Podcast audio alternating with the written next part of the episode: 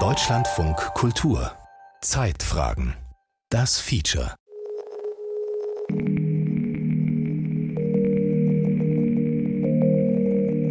Ich glaube, das ist wirklich etwas, was diese Krankheit von anderen Krankheiten unterscheidet. Der Mensch lebt noch, aber er ist nicht mehr da. Etwas nicht so, wie man ihn kannte. Und das ist ganz schwierig auszuhalten. Es gibt immer wieder Situationen, da ist es ganz, ganz schwer, es auszuhalten.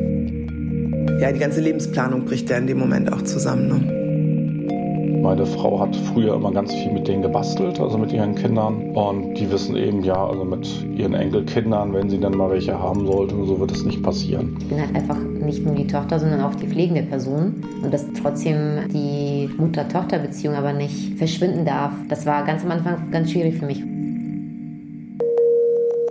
Jung und schon dement, wie die Krankheit das Leben der Betroffenen und ihrer Familien verändert. Ein Feature von Katharina Schröder. Ja, es gibt also zwei typische Sachen, die mir aufgefallen sind. Das war einmal, das war vier Jahre vor der Diagnose. Äh, da waren wir in einem Ferienhaus und sie hat sich am Ende dieser Woche, die wir in dem Ferienhaus verbracht haben, immer noch verlaufen. Martin Andernacht ist 61 Jahre alt.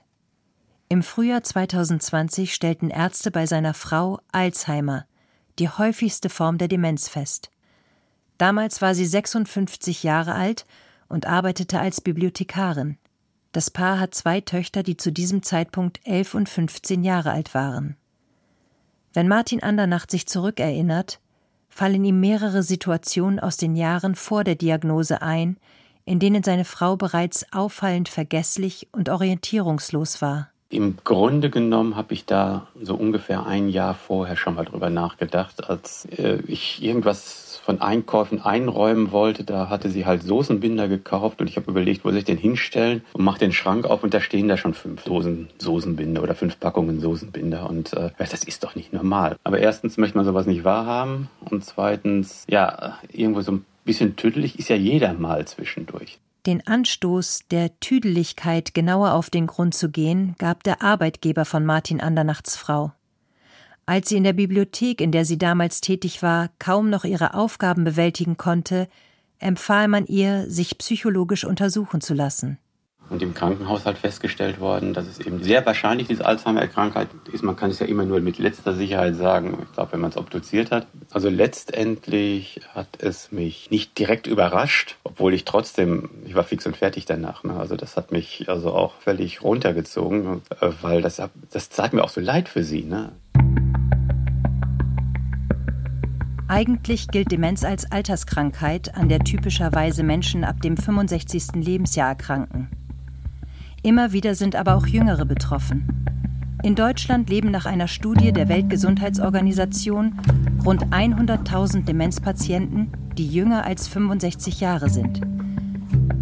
Auch wenn die Diagnose für jeden Betroffenen ganz unabhängig vom Alter ein Schock ist, stellt sich die Situation für junge Menschen häufig besonders dramatisch dar. Die Krankheit reißt viele von ihnen mitten aus dem Berufsleben und auch die Angehörigen stehen vor einer großen Herausforderung. Mit der Erkrankung fällt häufig ein Einkommen weg. Paare, die zu diesem Zeitpunkt beispielsweise noch ein Haus oder eine Wohnung abbezahlen, geraten oftmals in finanzielle Schwierigkeiten. Gleichzeitig kommt ein Pflegefall hinzu, wenn die Erkrankung voranschreitet. Irgendwann können die Betroffenen sich nicht mehr alleine waschen und anziehen und eines Tages auch nicht mehr alleine essen. Manchmal wohnen noch minderjährige Kinder mit im Haushalt und sind plötzlich damit konfrontiert, dass sie nun Vater oder Mutter mitversorgen müssen und nicht umgekehrt. Den Beginn ihrer Erkrankung erleben Demenzpatienten meist noch sehr bewusst. So war es auch bei der Frau von Martin Andernacht. Sie hat von der Ärztin dann eine Verschreibung bekommen für Ergotherapie und auf dieser Verschreibung stand drauf halt wegen Alzheimer-Krankheit mit frühem Beginn und Hirnleistungstraining. Und sie hatte sich das so durchgelesen und sagte, das ist aber auch ein Sheet. Ne? Also das war so, wie sie es entgegengenommen hat, das war also im Prinzip, wie sie es aufgenommen hat. Ansonsten hat sie das mit einer stoischen Gelassenheit aufgenommen, die mich immer wieder beeindruckt hat und die die schwere Zeit, die zwischendurch immer wieder war, auch mir erleichtert hat, ne? weil sie nie gejammert geklammert hat. Unmittelbar nach der Diagnose beantragt die Frau von Martin Andernacht eine Erwerbsminderungsrente und ist fortan rund um die Uhr zu Hause. An das erste Jahr hat Andernacht trotz allem positive Erinnerungen. Wir haben abends immer warm gegessen, da hat sie bei der Zubereitung geholfen, hat noch Gemüse geschnitten und sowas alles. Ein komplettes Rezept abarbeiten, das hat sie nicht mehr geschafft. Sie ist sehr viel spazieren gegangen, sie ist auch noch in einfachen Dingen einkaufen gegangen. Und das Einzige, was ich machen musste, war einfach da sein und ihr so ein bisschen den Tagesablauf strukturieren. Wir haben sehr viel weite Spaziergänge gemacht, sind irgendwo noch hingefahren, wo man hinfahren konnte, meistens ja Outdoor, und haben also die Möglichkeiten, die wir hatten, einfach auch für uns genutzt. Und insofern war das eigentlich ein schönes Jahr. Doch schon im zweiten Jahr nach der Diagnose verschlechtert sich der Zustand seiner Frau. Dann kam irgendwann halt hinzu, dass sie nicht mehr allein spazieren gehen konnte, weil sie den Weg nicht mehr nach Hause gefunden hat. Das war dann auch so, dass man dann teilweise ist von der Polizei zurückgebracht worden, teilweise haben wir sie gefunden. Und dann kam halt immer mehr Ausfälle dazu, ne, dass ich auch halt immer mehr übernehmen musste. Martin Andernacht muss dabei zusehen, wie seine Frau auch scheinbar einfache Dinge nach und nach verlernt. Auch noch vor der Diagnose ist sie irgendwann mal angefangen, so Mandalas auszumalen und saß dann auch zum Teil stundenlang vor diesen Dingern und hat die ausgemalt. Und irgendwann war sie dann nicht an dem Tisch, an dem sie das gemacht hat. Ich bin da so hingegangen, habe mir das angeguckt und habe gesagt, ja, da war, das war halt alles wild, da drüber gemalt und so weiter. Für sie natürlich eine echte Leistung, aber mir stand die Tränen in, dem Auge, in den Augen, als ich dann gesehen habe, was letztendlich dabei rausgekommen ist und wie wenig sie dann nur noch geschafft hat. Äh, da habe ich wirklich geweint. Das war das war furchtbar.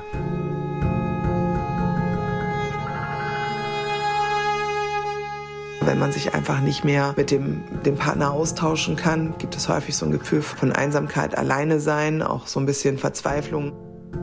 Stefanie Klinowski leitet das Projekt Ankerpunkt Junge Demenz bei der Deutschen Alzheimer Stiftung in Hamburg. Zu ihr kommen jung Erkrankte, aber auch deren Partner oder Kinder, um sich beraten zu lassen. Besonders belastend für viele Angehörige ist, dass sie nach und nach ihren Partner auf Augenhöhe verlieren. Also sie hat da immer einen sehr, sehr guten Job gemacht, immer sehr zuverlässig gewesen und so. Und dann fing sie dann an, ja, ich werde ständig kritisiert, dass ich angeblich dieses nicht gefragt hätte und jenes nicht. 2020 stellten Ärzte bei der Frau von Rainer, der hier nur mit seinem Vornamen genannt werden möchte, eine Demenz fest. Damals war seine Frau Mitte 50. Nachdem sie viele Jahre ihres Lebens beruflich erfolgreich gewesen war, hatte sie in der Zeit vor der Diagnose mehrfach den Job gewechselt und war schließlich arbeitslos geworden.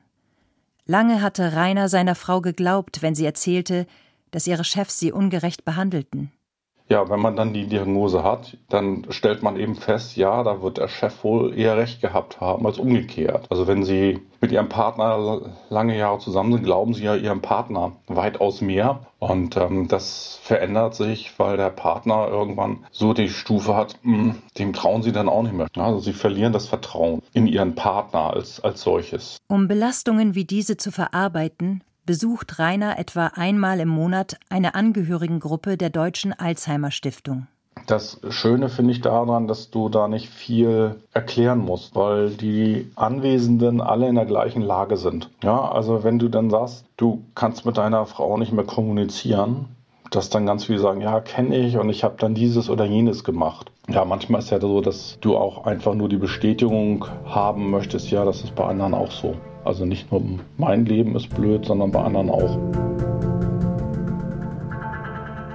Stefanie Klinowski und ihre Kollegen von der Deutschen Alzheimer Stiftung betreuen nicht nur die Angehörigengruppe, die auch Rainer besucht, sondern beraten Demenzpatienten und ihre Familien auch zu vielen anderen Fragen. Was bedeutet das Krankheitsbild? Was bedeutet es für meine finanzielle Situation? Wie kann ich gut damit umgehen, lernen? Was mache ich, wenn ich jetzt gerade noch im Job war und ähm, und, und jetzt äh, vielleicht nicht mehr arbeite. Und der letzte Bereich, der mich anruft, da ist die Erkrankung schon manchmal weiter fortgeschritten. Da geht es dann konkret mit, ich kann zu Hause nicht mehr, ähm, ich brauche eine Entlastung, ich brauche einen Pflegeheimplatz oder gibt es eine tolle Demenz-WG oder ähnliches. Auch Martin Andernacht bekommt bei der Deutschen Alzheimer Gesellschaft immer wieder Unterstützung. Im Laufe der Zeit beantragt er für seine Frau einen Pflegegrad und erhält fortan Pflegegeld. Zunächst kommt einmal und später zweimal in der Woche für zwei Stunden ein Pflegedienst ins Haus. Kurz darauf meldet Andernacht seine Frau zur Tagespflege an. Als er seine Frau schließlich in großem Ausmaß bei der Körperpflege unterstützen muss, kommt Andernacht an seine Belastungsgrenze. Ich habe dann irgendwann festgestellt, dass die Haare nicht mehr richtig gewaschen sind, dass sie selbst nicht mehr so gewaschen ist, wenn sie aus der Dusche kommt. Dann kommt halt irgendwann die Inkontinenz dazu. Dann vergisst sie, setzt sich auf die Toilette drauf, vergisst aber den Deckel hochzumachen, dann läuft halt alles durch das Bad. Und das sind alles so Sachen, die sind sehr auch arbeits-, sehr arbeitsintensiv und sehr aufwendig. Ne? Im Dezember 2022 entscheidet er sich, seine Frau in einer Demenz-WG anzumelden. Die liegt gleich neben der Tagespflege, die sie bereits besucht. Im Sommer 2023 ist schließlich ein Platz frei. Das habe ich also ohne groß zu zögern gesagt, ja, auf jeden Fall will ich haben und sofort mich an die Formalitäten gemacht, dass sie die auch bekommen kann. Und das hat dann auch geklappt. Und dann kam irgendwann der Zeitpunkt des Umzugs und je näher dieser kam, umso mehr Zweifel kamen bei mir auf, ob ich überhaupt das Richtige mache, ob ich ja, bei einem erwachsenen Menschen letztendlich auch das Recht habe, so über dessen Leben zu bestimmen, wie ich es ja in dem Moment tue. Je näher dieser Termin kam, umso mehr habe ich auch gezweifelt und habe mir immer wieder auch Rat geholt. Seit einigen Wochen lebt Andernachts Frau nun in der Demenz-WG. Inzwischen sehe ich das natürlich auch so, dass es wirklich auch erforderlich war, dass es für mich auch eine riesige Erleichterung ist, nicht mehr in der täglichen Verantwortung zu sein. Ich besuche sie regelmäßig, äh, fünf, sechs Mal die Woche und ähm, freue mich dann auch über die Zeit, die ich mit ihr habe. Ich merke jetzt also im Nachhinein eigentlich erst, was für eine immense Belastung das Ganze für mich war. Aber die Erleichterung, von der Martin Andernacht spricht, hat auch ihren Preis. Denn ein Platz in einer Demenz-WG oder einem Pflegeheim ist leider auch sehr teuer. Das ist nicht abgedeckt durch unsere Pflegeversicherung. Das sind dann 3000 Euro netto und davon ist dann leider auch sämtliche Ersparnisse betroffen. Das können Sie sich wahrscheinlich vorstellen, wie das für jemanden ist, der selber vielleicht 58 ist, als Partner gespart hat für seine Rente, Reisen machen wollte und Pläne hatte und dann dieses gesamte Vermögen aufgebraucht werden muss für den Pflegefall. Auch das ist natürlich ein Thema, dass das Geld zurückgelegt, damit die Kinder studieren können. Da Ehepartner füreinander unterhaltspflichtig sind, müssen sie ein Leben lang für den anderen aufkommen. Ob die Ehepartner der Erkrankten dann beispielsweise auch ihr Haus oder ihr Auto verkaufen müssen, um die Pflege zu finanzieren, liegt im Ermessen des jeweils zuständigen Sozialamtes. Ein Unding findet Stefanie Klinowski. Viele nehmen sich häufig oder empfehlen wir auch einen Anwalt, der einmal schaut, wie es vielleicht in welche Richtung es geht, damit man sich ein bisschen darauf vorbereiten kann. Doch grundsätzlich gilt, Ehepartner müssen ihr gesamtes Vermögen für die Pflege einsetzen, bis sie selbst das Sozialhilfeniveau erreicht haben. Ab dann übernimmt das Sozialamt alle Kosten. Nur rund 10.000 Euro dürfen Ehepartner behalten. Sowohl Rainer als auch Martin Andernacht stehen immer wieder vor der Herausforderung, dass sie ihre Partnerinnen, mit denen sie Jahrzehnte auf Augenhöhe gelebt haben, in ihren Freiheiten einschränken müssen. Als Reiners Frau nicht mehr schnell genug reagieren kann und nicht mehr Auto fahren soll, steigt sie zunächst aufs Fahrrad um. Mittlerweile ist er sich aber nicht mehr sicher, ob sie sich überhaupt noch an die Verkehrsregeln halten kann. Und da haben wir uns gestern halt jetzt mal Tandems angeguckt und ich fand das eben eigentlich eine sehr gute Sache, dass man das dann so machen kann. Also meine Frau war allerdings doch sehr ablehnend dem gegenüber. Sie hat sich das mal angeguckt, was schon mal sehr positiv ist. Aber ihr ist dann wieder bewusst geworden, dass sie dann auch das Radfahren aufgibt.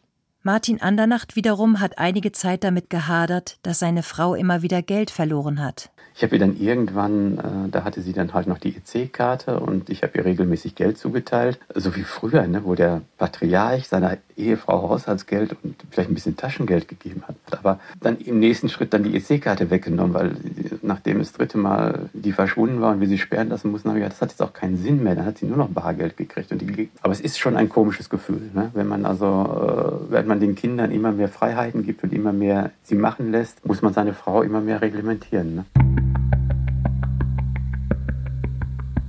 In Deutschland leben derzeit rund 1,8 Millionen Menschen mit einer Demenz. Aufgrund der demografischen Veränderungen nimmt ihre Zahl von Jahr zu Jahr zu. Im Jahr 2050 könnten es bereits 2,8 Millionen sein. Also ich denke, ganz grundsätzlich kann man festhalten, Demenz ist sehr häufig, Demenz unter dem 60. Lebensjahr aber relativ selten. Johannes Levin ist Professor an der Neurologischen Klinik der Ludwig-Maximilian-Universität in München und forscht darüber hinaus am Münchner Standort des Deutschen Zentrums für neurodegenerative Erkrankungen. Es ist so, dass insgesamt in Deutschland wir noch viel Aufholbedarf haben, was die Diagnostik von Demenzerkrankungen angeht. Es gibt sehr viele verschiedene Erkrankungen, die letztlich zu einer Demenz führen können. Und im Moment ist es bei vielen Patienten leider so, dass irgendwann festgestellt wird, da liegt eine Demenz vor und dann wird aber nicht mehr weiter gefragt, was steckt da eigentlich dahinter. Alzheimer, die häufigste Form der Demenz, ist eine neurodegenerative Erkrankung, bei der sich krankhafte Eiweißpartikel, sogenannte Amyloid-Plaques, im Gehirn ablagern. Das führt dazu, dass Nervenzellen zunächst geschädigt werden und schließlich absterben.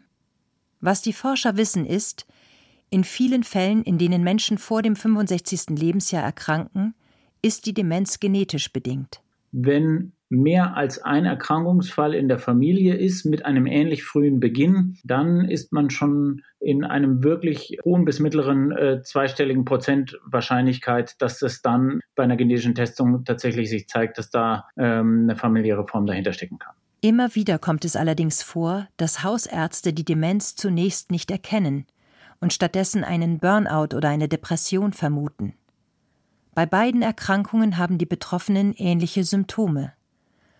Ob Menschen jung oder erst im Alter an Demenz erkranken, spielt für den Verlauf der Krankheit kaum eine Rolle.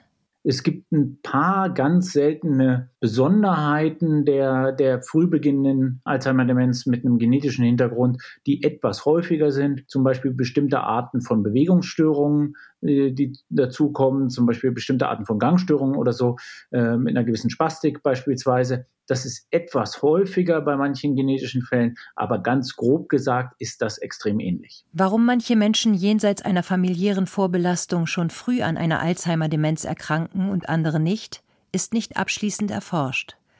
Häufig handelt es sich offenbar um ein Zusammenspiel verschiedener Faktoren, die sich bei Ausbruch der Krankheit aber kaum rekonstruieren lassen. Zwar kennen wir heute eine Reihe von Risikofaktoren, die zu einer Alzheimer-Demenz führen können, doch das sind solche, die für alle möglichen Volkskrankheiten verantwortlich sein können. Bluthochdruck zum Beispiel, Diabetes, Rauchen, körperliche Inaktivität oder Übergewicht. Der einzige Risikofaktor, der etwas heraussticht, sind unbehandelte Depressionen im mittleren Lebensalter zwischen 40 und 50 Jahren.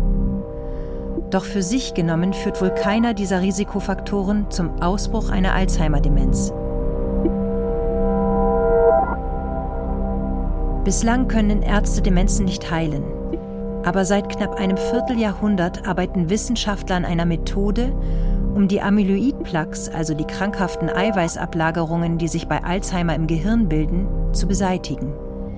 Lange Zeit gelang es Forschern zwar, die Ablagerungen im Gehirn aufzulösen, nur änderte dies nichts am geistigen Abbau der Patienten.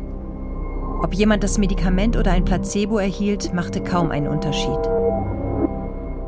Seit im Prinzip diesem Jahr haben wir eine Veröffentlichung über einen solchen Antikörper, wo zum ersten Mal zweifelsfrei aus meiner Sicht gezeigt wird, dass da doch ein Effekt auftritt. Also dass Patienten, die einen bestimmten Antikörper erhalten haben, äh, weniger stark abbauen als Patienten, die ein Placebo erhalten haben. Klaus Fließbach forscht am Bonner Standort des Deutschen Zentrums für neurodegenerative Erkrankungen und leitet die Gedächtnisambulanz am Universitätsklinikum Bonn. Und das ist zunächst mal eine wirklich Hoffnung machende Information für die kommenden Jahre und Jahrzehnte, muss man sagen. In den USA ist die Therapie bereits zugelassen. In Europa wird sie noch von den Zulassungsbehörden geprüft. Trotz aller Euphorie weist Alzheimer-Forscher Klaus Fließbach auch auf die Nebenwirkungen hin und auf die Kosten. So eine Behandlung mit solchen Antikörpern ist natürlich nicht nebenwirkungsfrei. Ne? Man stimuliert immunologische Prozesse, die gegen Hirnstrukturen gerichtet sind. Das heißt, man beobachtet bei diesen Patienten häufig kleinere Hirnödeme oder kleinere Hirnblutungen. Bei den meisten Fällen hat das keine schweren bleibenden Schäden hinterlassen. Zum Zweiten ist das eine aufwendige Behandlung. Das sind Infusionen, intravenöse Infusionen. Das ist keine Tablette, die man schluckt. Drittens ist das immer noch extrem teuer. Also wir sprechen da von Behandlungskosten im fünfstelligen Bereich. Stefanie Klinowski von der Deutschen Alzheimer Gesellschaft rät Demenzpatienten und ihren Angehörigen dazu, möglichst zu Beginn der Erkrankung Vorsorge für die Zeit zu treffen, in der eigene Entscheidungen nicht mehr möglich sein werden. Liegt eine Patientenverfügung vor oder eine Vorsorgevollmacht oder eine Generalvollmacht oder ja, eine Betreuungsverfügung, dass die rechtlichen Sachen geklärt sind. Manchmal muss sie in den Gesprächen auch schwierige Fragen stellen, zum Beispiel wie der oder die Betroffene einmal leben möchte, wenn eine Rundumversorgung nötig geworden ist. Es gibt hier manchmal Paare, die da gut mit umgehen. Und ähm, wenn ich das Gefühl habe, sie sind äh, auch offen in dem Bereich zu denken, auch die Erkrankten, lege ich denen das schon nahe, dass sie ihren Familien diese große Last der Entscheidung nehmen und formulieren oder äh, im Zweifelsfall sich schon mal was anschauen, was sie sich wünschen. In sehr vielen Fällen sind es aber die Angehörigen, die sich auch im fortgeschrittenen Stadium der Erkrankung um ihr Familienmitglied kümmern. Also meine Mama ist 57 Jahre alt und seit drei Jahren ungefähr an Demenz erkrankt und mittlerweile auch im Pflegegrad 4 mit einem, ich würde sagen, schon auf jeden Fall relativ schnell voranschreitendem Verlauf. Sie ist, arbeitet natürlich nicht mehr, ist halt zu Hause und eigentlich sehr stark auf unsere Hilfe angewiesen. Katharina Weitzel ist 37 Jahre alt und lebt in Hamburg. Seitdem ihre Mutter an einer Alzheimer-Demenz erkrankt ist, hat sich auch ihr Leben stark verändert. Zusammen mit ihrem jüngeren Bruder und ihrem Vater pflegt sie die Mutter.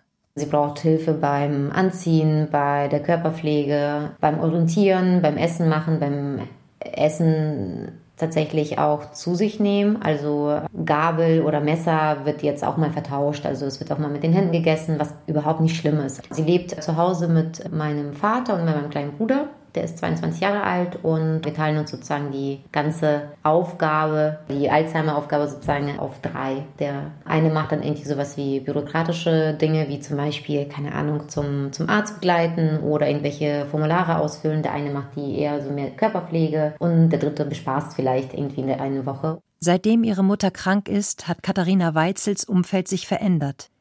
Ihre begrenzte Freizeit verbringt sie nur noch mit echten Freunden, für Treffen mit Bekannten fehlt ihr die Zeit. Weil die Mutter so jung erkrankt ist, trifft die Krankheit auch Katharina Weitzel sehr früh. In einer Phase, in der andere Frauen Kinder bekommen. Ihre eigene Familienplanung hat Weitzel verschoben.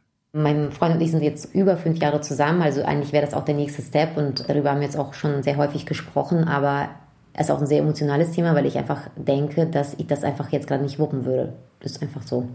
Also ich könnte jetzt nicht noch irgendwie ein Kleinkind und noch eine Betreuung haben. Das, das funktioniert nicht. Die Alzheimer-Erkrankung hat auch die Beziehung zu ihrer Mutter stark verändert bin halt einfach nicht nur die Tochter, sondern auch die pflegende Person. Und dass trotzdem die Mutter-Tochter-Beziehung aber nicht verschwinden darf. Das war ganz am Anfang ganz schwierig für mich, finde, zu, zu merken, okay, äh, als ich gemerkt habe, okay, ich habe jetzt einfach eine krasse Aufgabe, ich muss jetzt für meine Mutter sorgen sozusagen, war der, die Trauer, sie war so geballt. Das war einfach so, oh, ich verliere meine Mutter. Und jetzt habe ich gemerkt, sie ist ja noch da. Ich habe halt einfach nur eine Aufgabe on top sozusagen bekommen. Das macht es, glaube ich, leichter. Ich bin mir nicht sicher, ob es ein Verdrängungsmechanismus ist oder es ist einfach eine gesunde Art, damit umzugehen irgendwie. Aber es ist für mich, es ist vollkommen okay, jetzt gerade damit so umzugehen. Wenn die eigene Mutter oder der eigene Vater an Demenz erkrankt, ist das für die Kinder, unabhängig von ihrem Alter, wohl immer belastend. Ganz besonders schwer ist es aber dann, wenn die Kinder selbst noch sehr jung sind. So wie die Töchter von Martin Andernacht. Sie waren elf und 15 Jahre alt, als ihre Mutter die Diagnose Demenz bekam. Die Person, die einem ganz viel beigebracht hat, die einem ganz viel auch zu sagen hatte, ist plötzlich kindlicher oder geistig weniger leistungsfähig als man selber. Ich kann mich an ein, eine kleine Geschichte erinnern mit der jüngeren Tochter, die kam rein und äh, meine Frau stand neben mir irgendwo und fragte, was möchtest du denn? Und sie sagte so, mit dir rede ich doch gar nicht, ging zu mir und fragte, Papa, wo ist denn dieses oder jenes? Da hatte sie so richtig, also missachtet sozusagen. Ne? Und ich denke ja nicht mal mit böser Absicht oder so, sondern das war einfach so, wie sie es in dem Moment einfach erlebt hatte. Martin Andernacht hat anfangs Hilfe bei einer Familienberatung gesucht, damit er seine Töchter besser unterstützen kann.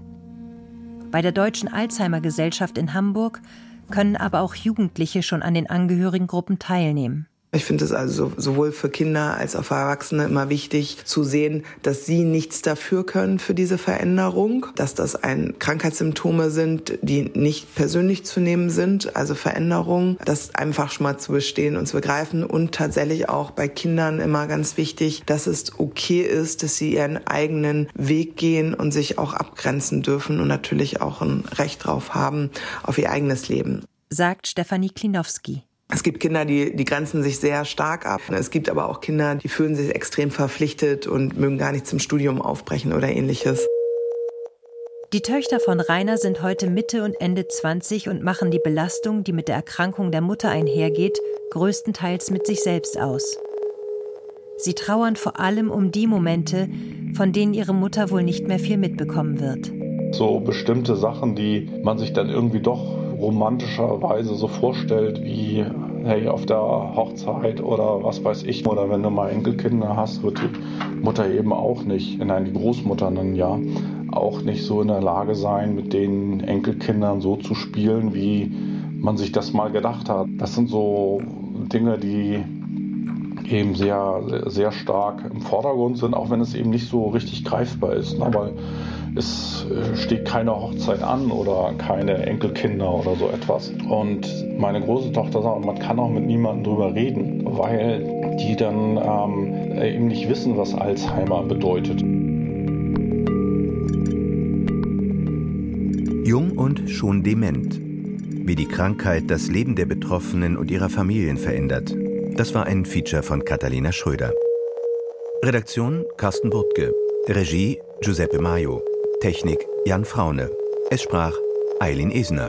Produktion Deutschlandfunk Kultur 2023.